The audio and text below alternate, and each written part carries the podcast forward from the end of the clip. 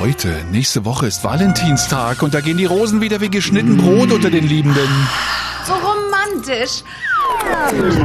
Du wolle Rose kaufen? Du wolle Rose kaufen? Äh, müssen es denn immer Rosen sein? Ökotest sagt, Ex, nö.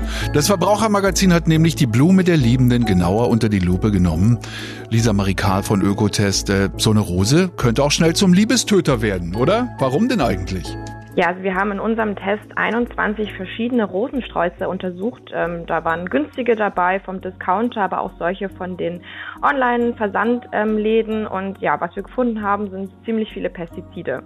Also zwei Drittel der Sträuße fallen tatsächlich durch, weil sie einfach zu viele verschiedene und auch besonders bedenkliche Pestizide enthalten. Unglaublich. Sind grundsätzlich alle Rosen mit gefährlichen Pestiziden belastet oder gibt's da nur so schwarze Schafe unter den Rosenzüchtern und Blumengroßhändlern? Ja, also wir haben tatsächlich in allen ähm, eine große Anzahl an Pestiziden gefunden, 54 verschiedene Pestizide. Ach. Ein einziger Strauß ist mit gut abgeschnitten, der hatte ein bisschen weniger Pestizide, davon auch nicht ganz so viele besonders bedenkliche, aber ansonsten ist die Großzahl tatsächlich durchgefallen. Mhm. Zu welchem Ergebnis sind Sie denn bei Ihrem Test konkret gekommen? Also welchen Rosenboten können Sie vielleicht empfehlen und welchen eher nicht? Also wir haben tatsächlich jetzt nicht aussehen können, ob jetzt ein Online-Versandhandel besser ist als jetzt die Discounterblume.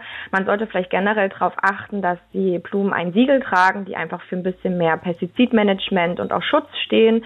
Zum Beispiel das Fairtrade-Label kann man da empfehlen. Da ist es nämlich auch so, wenn die Blumen das tragen, dann müssen die Verkäufer auch eine gewisse Prämie abstellen ähm, zahlen. Damit können Projekte unterstützt werden, damit auch Feldarbeiterinnen vor Ort geschützt werden vor diesen Pestiziden, denn derzeit kommen auch die Fairtrade-Sträuße noch nicht ohne Pestizide aus. Sagen denn Preis und Qualität der Rosen so ein bisschen was über die Pestizidbelastung aus? Wir haben gehofft, dass wir bei den teureren Sträußen auch ein bisschen mehr ähm, Verantwortung sehen, was die Pestizide angeht. Das ist nicht so. Bei uns fällt der teuerste Strauß ähm, auf jeden Fall auch durch mit ungenügend. Und der günstigste oder einer der günstigsten ist tatsächlich mit gut abgeschnitten. Aber man kann da jetzt nicht dran ablesen, ob jetzt ein günstiger oder ein teurerer Strauß besser abschneidet. Mhm, also dann vielleicht doch lieber keine Rosen zum Valentinstag und eher ein Strauß Trockenblumen.